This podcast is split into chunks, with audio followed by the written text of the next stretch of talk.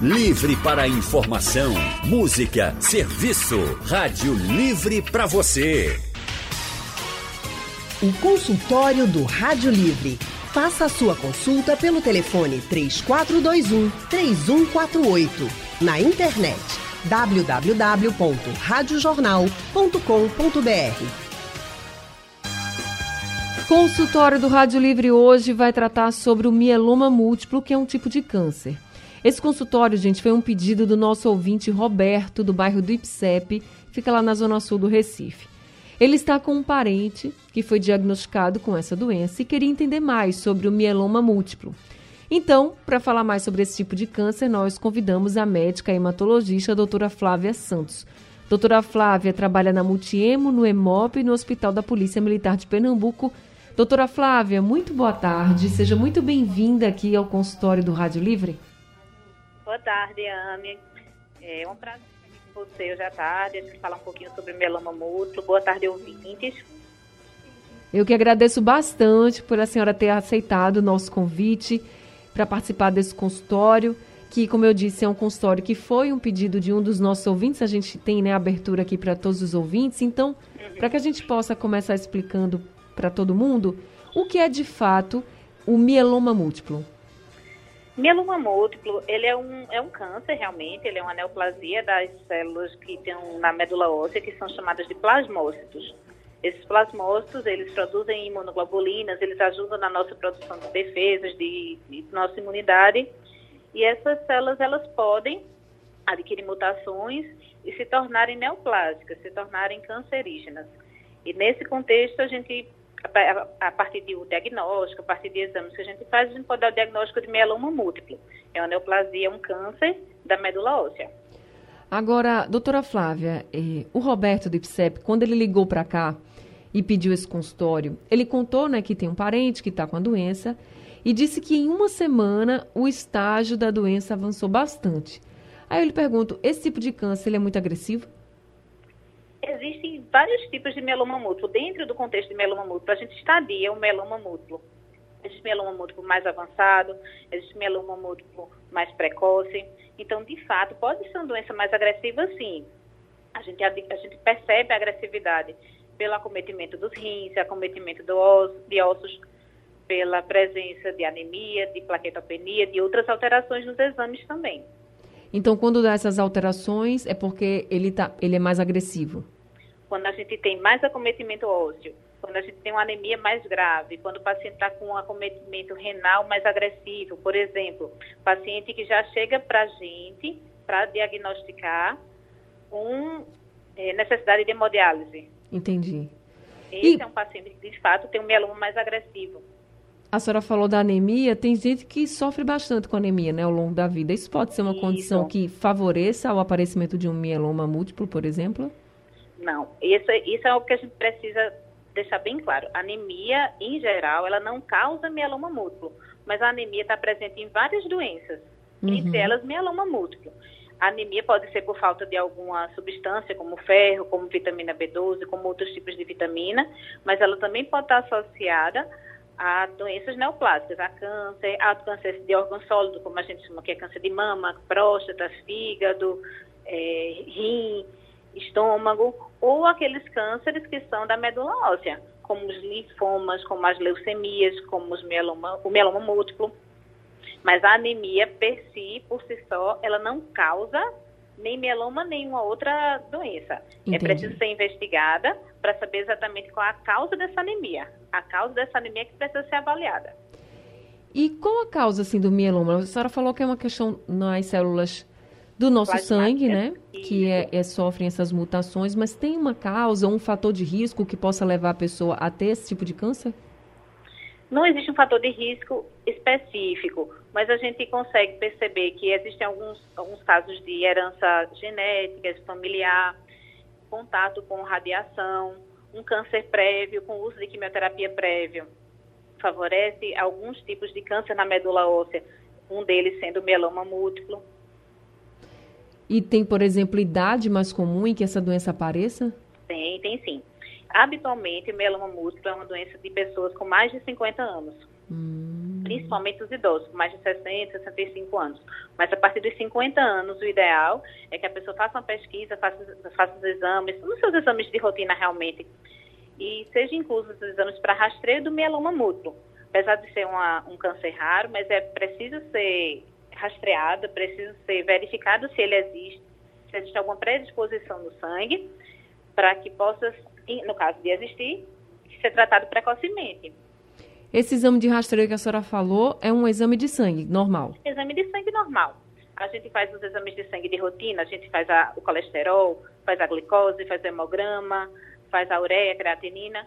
É importante, a partir dos 50 anos, a gente incluir também um exame chamado eletroforese de proteínas séricas, que é um exame que detecta é, a produção anômala de algumas substâncias do nosso organismo, as imunoglobulinas anômalas, que são produzidas pelas células doentes, pelos plasmócitos doentes, que são os plasmócitos do mieloma múltiplo.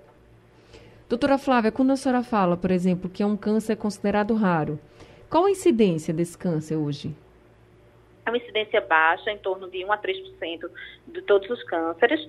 E dentro, dentro da hematologia é um câncer mais frequente, mas no câncer, no geral, é um câncer raro, torno de 1 a 3%. Tá certo. A gente vai continuar conversando com a doutora Flávia. O consultório do Rádio Livre hoje está falando sobre mieloma múltiplo, um tipo de, sangue, de câncer que atinge células do nosso sangue. E nós estamos conversando com a médica hematologista, a doutora Flávia Santos. Já temos alguns ouvintes aqui com a gente. O Paulo do Ibura está ao telefone com a gente. Paulo, muito boa tarde para você. Seja muito bem-vindo ao consultório. Alô, boa tarde, boa tarde a todos os médicos. Boa tarde, Ana. Boa tarde. É, por gentileza, por gentileza, que eu conheço uma pessoa, uma senhora, ela tem 83 anos. Ela começou a fazer esse tratamento, quando descobriu ela estava boazinha, só com um inchaçozinho nas pernas. Aí os médicos mandaram ela fazer esse tratamento, era um ciclo de quatro aplicações, não sei o que, uma injeção na barriga. Depois que ela começou a tomar essas injeções, ela só foi debilitando, debilitando, debilitando e faleceu agora há pouco. Eu digo assim, se ela não tivesse feito esse tratamento, de que ela já tinha 83 anos, debilitada, fazendo um tratamento forte dele, quer dizer, o médico poderia ter dito, não, vamos deixar ela. A minha pergunta é, era melhor ter feito isso ou tratamento, para ela, ela viver mais um pouco? se ela não tivesse feito o tratamento. Seu Paulo, é, ela tinha mieloma múltiplo? Mieloma múltiplo. E ela, depois que começou o tratamento, ela acabou falecendo em quanto tempo? Três meses e meio. Três meses e meio, não é isso? É. Tá depois tá começou a fazer o tratamento. Ela foi ficando debilitada, debilitada. Ela mesmo dizia, eu não melhoro de nada, tomando tanto remédio e não vejo melhora nenhuma. Todo mundo vendo também.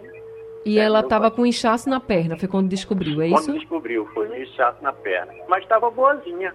Depois que começou a fazer o tratamento, foi que foi decaindo, decaindo, decaindo. Entendi. Deixa eu passar então sua pergunta aqui para a doutora Flávia. Muito obrigada, viu, seu Paulo, por participar com a também, gente. Anny. Tudo de bom. Tudo de bom para o senhor também.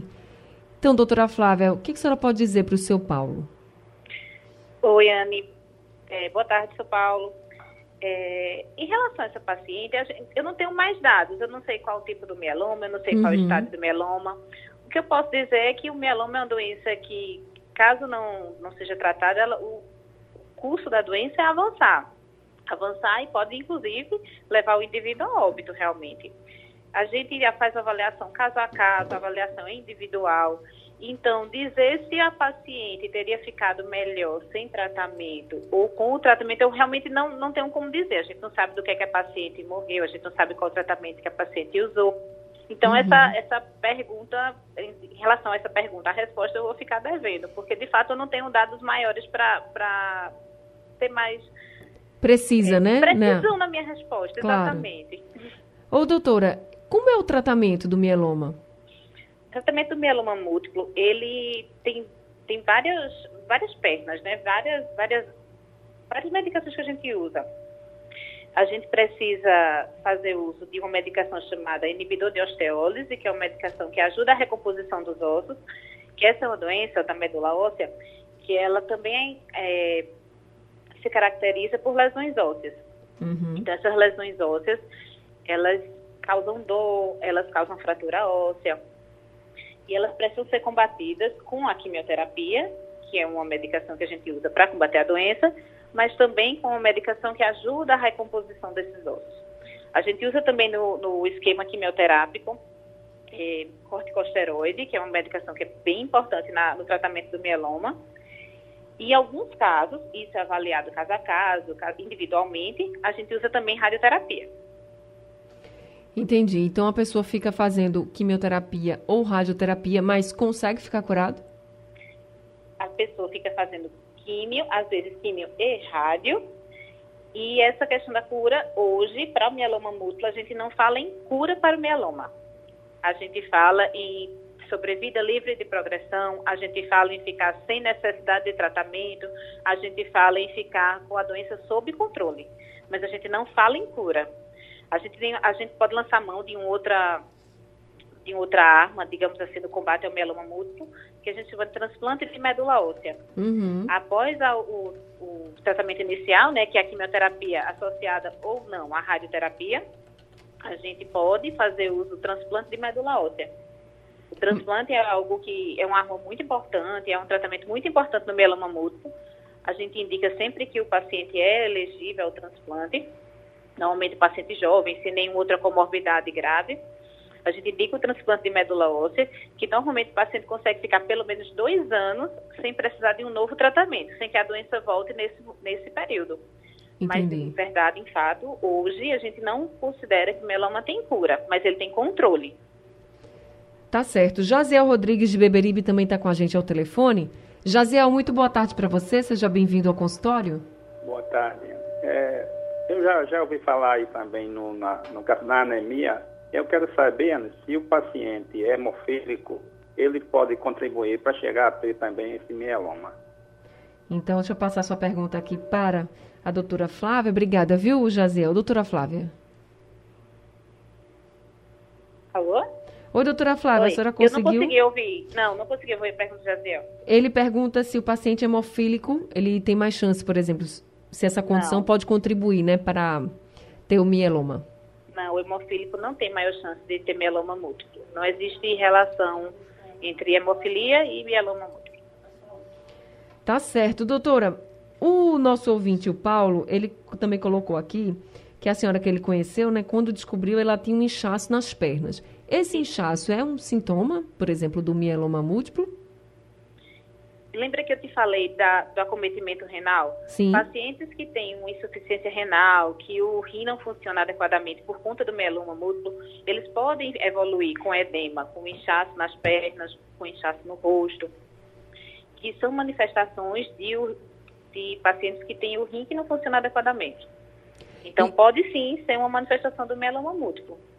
Se a gente fosse falar então dos sintomas que fossem mais clássicos ou que chamassem mais atenção dos especialistas, seria, por exemplo, esse problema renal, né? Isso, a gente tem até uma, um- uma, um- uma palavrinha que a gente usa, que é o CRAB, que são os sintomas que a gente deve, ter, deve ficar alerta para o caso de meloma múltiplo.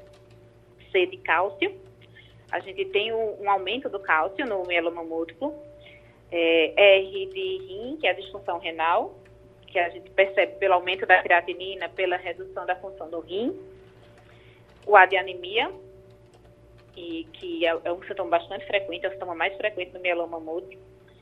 E B de bone, que é a lesão óssea, que é- são vistas nos exames de imagem, pode ser raio-x, ressonância ou tomografia. Normalmente, quando a gente vê uma lesão óssea no raio-x, é porque a lesão é mais avançada, uma lesão mais grave. As lesões iniciais, a gente consegue ver na tomografia e na ressonância. A senhora falou do rim, e aí o Davi mandou uma mensagem aqui pelo nosso WhatsApp. Ele pergunta se tem algum órgão que é atingido ou alguns órgãos que podem ser atingidos pelo mieloma múltiplo e quais são. Os órgãos que são atingidos pelo mieloma múltiplo são a medula óssea, o rim, principalmente, Sim.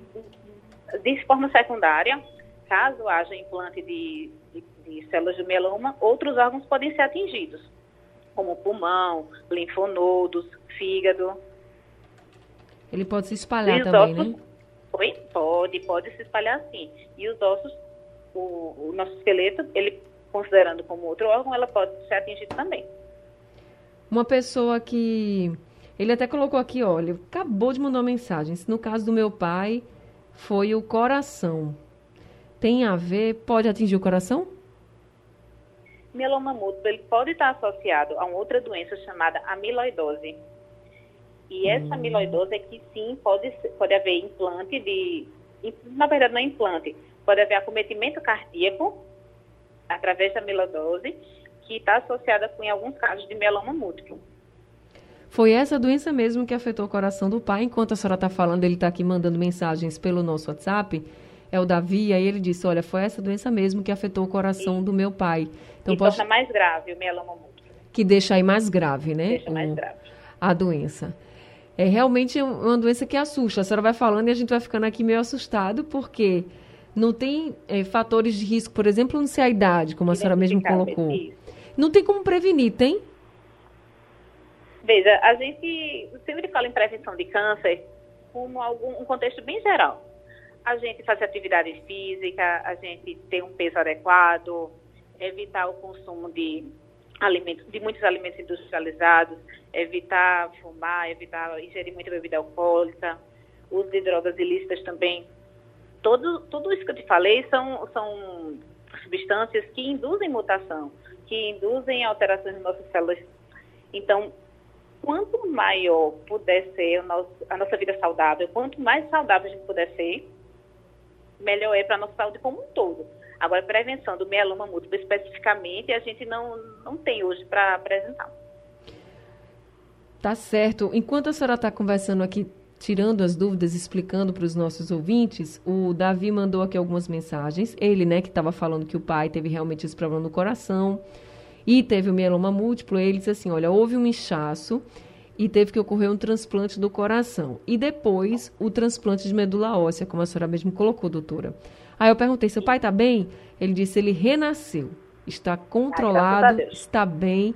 Então a gente fica muito feliz, viu, Davi, pelo seu pai, que ele conseguiu aí fazer esses transplantes, fazer o tratamento e está bem, está controlada aí a doença. E que bom que vocês estão bem e estão com ele. Muito obrigada por você ter mandado aqui essa mensagem para a gente, essas mensagens, né? Tirou algumas dúvidas, também mandou essa mensagem bonita, né? E de esperança até para quem está enfrentando o mieloma múltiplo, né, doutora Flávia? Porque a gente sabe, olha, câncer já é uma, uma palavra muito forte, né? E quando a gente fala de um câncer, por exemplo, como a senhora colocou, a gente não fala de cura, pronto, as pessoas já ficam bem assustadas. Mas a gente e... fala de controle.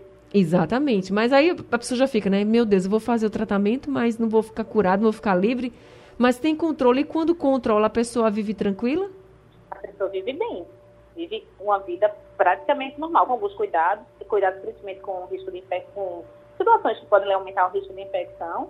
Mas e, com a doença sob controle, a pessoa tem uma vida, uma vida boa, uma vida que é fácil de ser adaptada. Tá certo.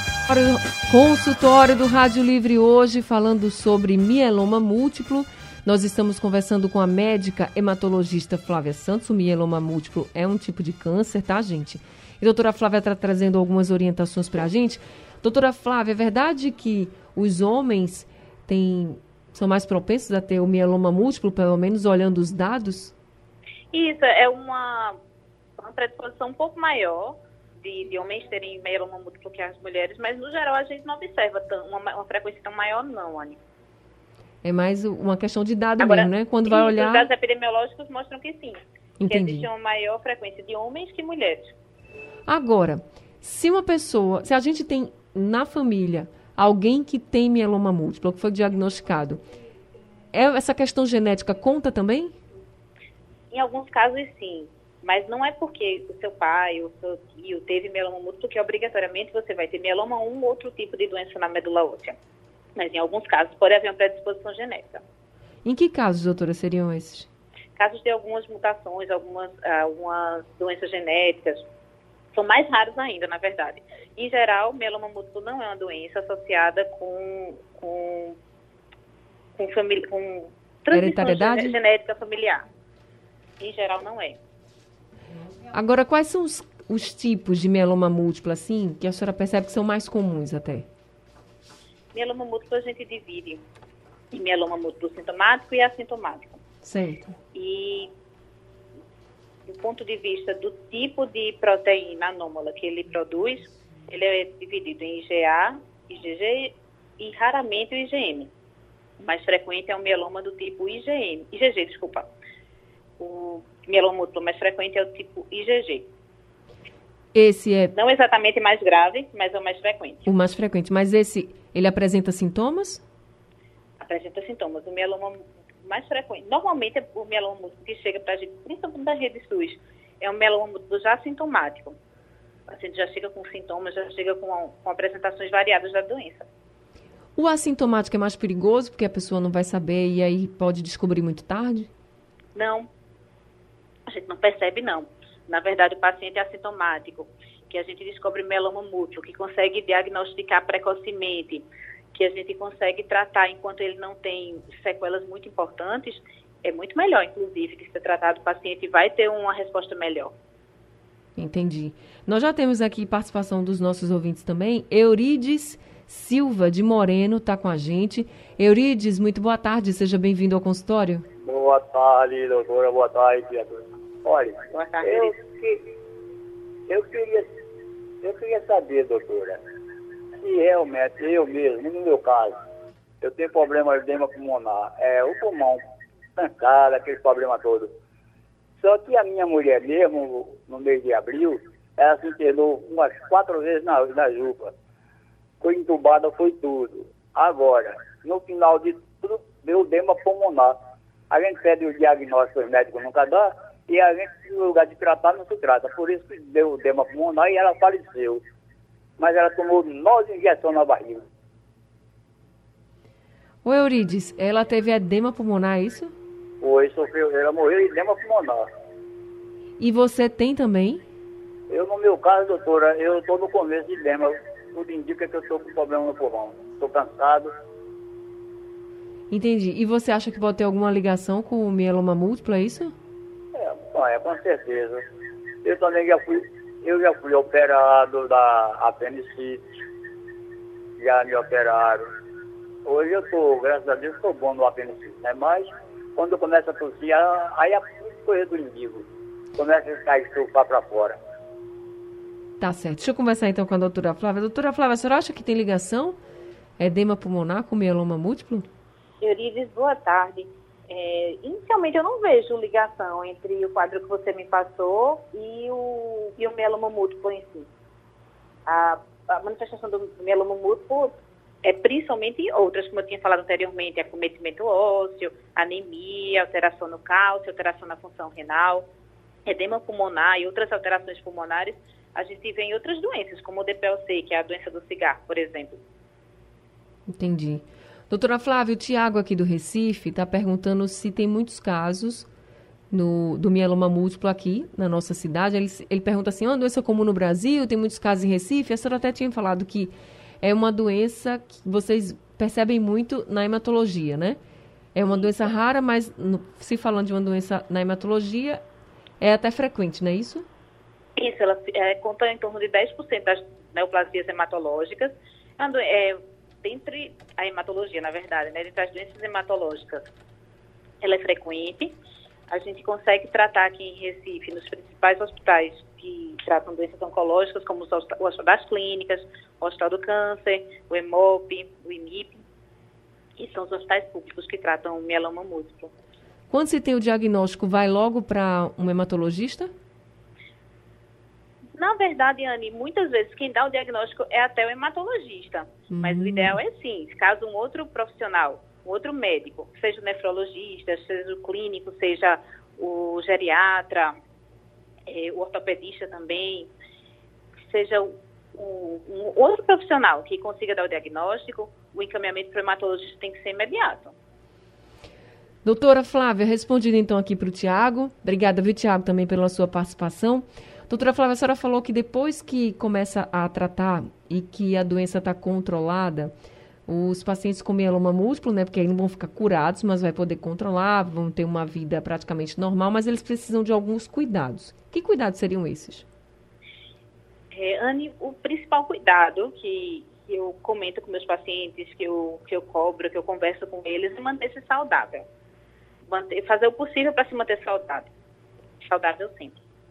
É, para os médicos, especificamente, a gente tem que priorizar, após o transplante de medula óssea, existe a necessidade do paciente ser revacinado, tomar todas as vacinas novamente. Muitas vezes ele precisa ficar tomando algumas medicações, alguns tipos de, de antibiótico, alguns tipos de medicações para dar o suporte ao pós-transplante, ao período pós-transplante.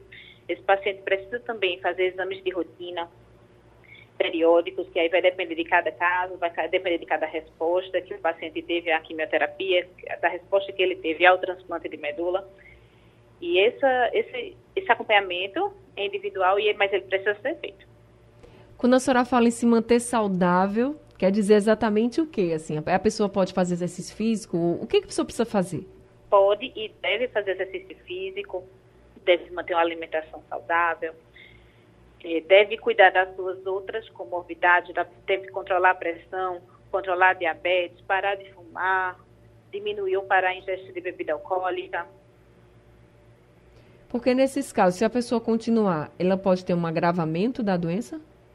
Pode, pode ter um agravamento ou um retorno da doença, porque lembra que eu tinha comentado, é uma doença que a gente mantém sob controle. Sim. E ela pode voltar. Então, quando a gente tenta se manter saudável, quando a gente faz o tratamento adequado com a quimioterapia, quando consegue fazer o transplante, o transplante de medula óssea, hoje ele é feito pelo SUS, ele é feito no Hospital Português e no Hospital IMIP. Sim. Então, existe uma fila para a realização desse transplante. Mas uma vez que o paciente consegue fazer o transplante é, se, se, e volta a sua, sua saúde, sua, sua dedicação para o transplante, faz, vacina, faz a vacinação, faz a medicação de suporte depois, os cuidados, esse paciente tem uma chance menor de recair da doença precocemente. Mas a gente imagina que, de fato, esse paciente vai recair em algum momento. Agora, doutora, quando a senhora fala, por exemplo, que o mieloma múltiplo pode ser controlado, né? Como é que... Isso. O que é que leva, por exemplo, a, a esse diagnóstico? Não, agora você está com a doença controlada, assim, é porque é, as células já estão não sei, assim, se já não tem essas células que sofreram mutações, o, o que, que diz, né, o, o exame do paciente para que o médico hematologista diga assim, não, agora seu mieloma está controlado? A gente percebe no exame do paciente que a expressão dessa, dessas células anômalas, dessas células neoplásicas, ela está muito diminuída. Seja quando a gente vai fazer um exame da medula, o mielograma, essas células estão em pequena quantidade. Quando a gente faz eletroforese de proteínas, a produção da proteína anômala também está em pequena quantidade, o paciente não tem anemia, o rim está sob controle, não aparecem novas lesões ósseas, o cálcio está normal. Então, a partir dessa, desses fatos, dessas evidências, é que a gente consegue dizer que o mieloma está sob controle. Tá certo, eu espero que todo mundo que está ouvindo agora a gente, e você que está enfrentando o mieloma múltiplo, não desista. Tenha esperança, vai passar, você vai conseguir fazer o tratamento, você vai conseguir controlar essa doença e viver praticamente normalmente aí com todos ao seu redor, se cuidando e com muita orientação. Doutora Flávia, muito obrigada por esse consultório de hoje, por tantas orientações que a senhora trouxe aqui para a gente, ajudando os nossos ouvintes, e ao Roberto do IPSEP, que está enfrentando esse problema com um parente e que tenho certeza que tirou muitas dúvidas aqui hoje com a senhora, viu? Muito obrigada. Eu que agradeço. Eu espero ter tirado as dúvidas, eu espero que as pessoas possam ter ficado com mais elucidadas em relação às dúvidas delas. E Estou disponível. Muito obrigada pela oportunidade, Anne. Obrigada, senhora, por ter aceitado o nosso convite. Um ótimo ano novo, um ótimo 2022 para a senhora, para a sua família. Ah, e seja obrigada. sempre muito bem-vinda aqui com a gente. Ah, obrigada. Um ótimo 2022 para vocês e para os ouvintes também. Amém. Obrigada a todos os ouvintes também que participaram aqui com a gente com o História do Rádio Livre hoje, ficando por aqui. Amanhã a gente está de volta e daqui a pouco ele está disponível no site da Rádio Jornal, nos principais aplicativos de podcast e já está lá no YouTube da Rádio Jornal também. O Rádio Livre de hoje também está acabando, a gente volta amanhã às duas horas da tarde.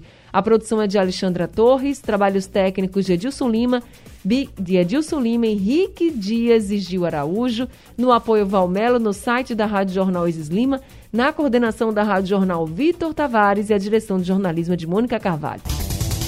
Sugestão ou comentário sobre o programa que você acaba de ouvir, envie para o nosso WhatsApp 99147 8520.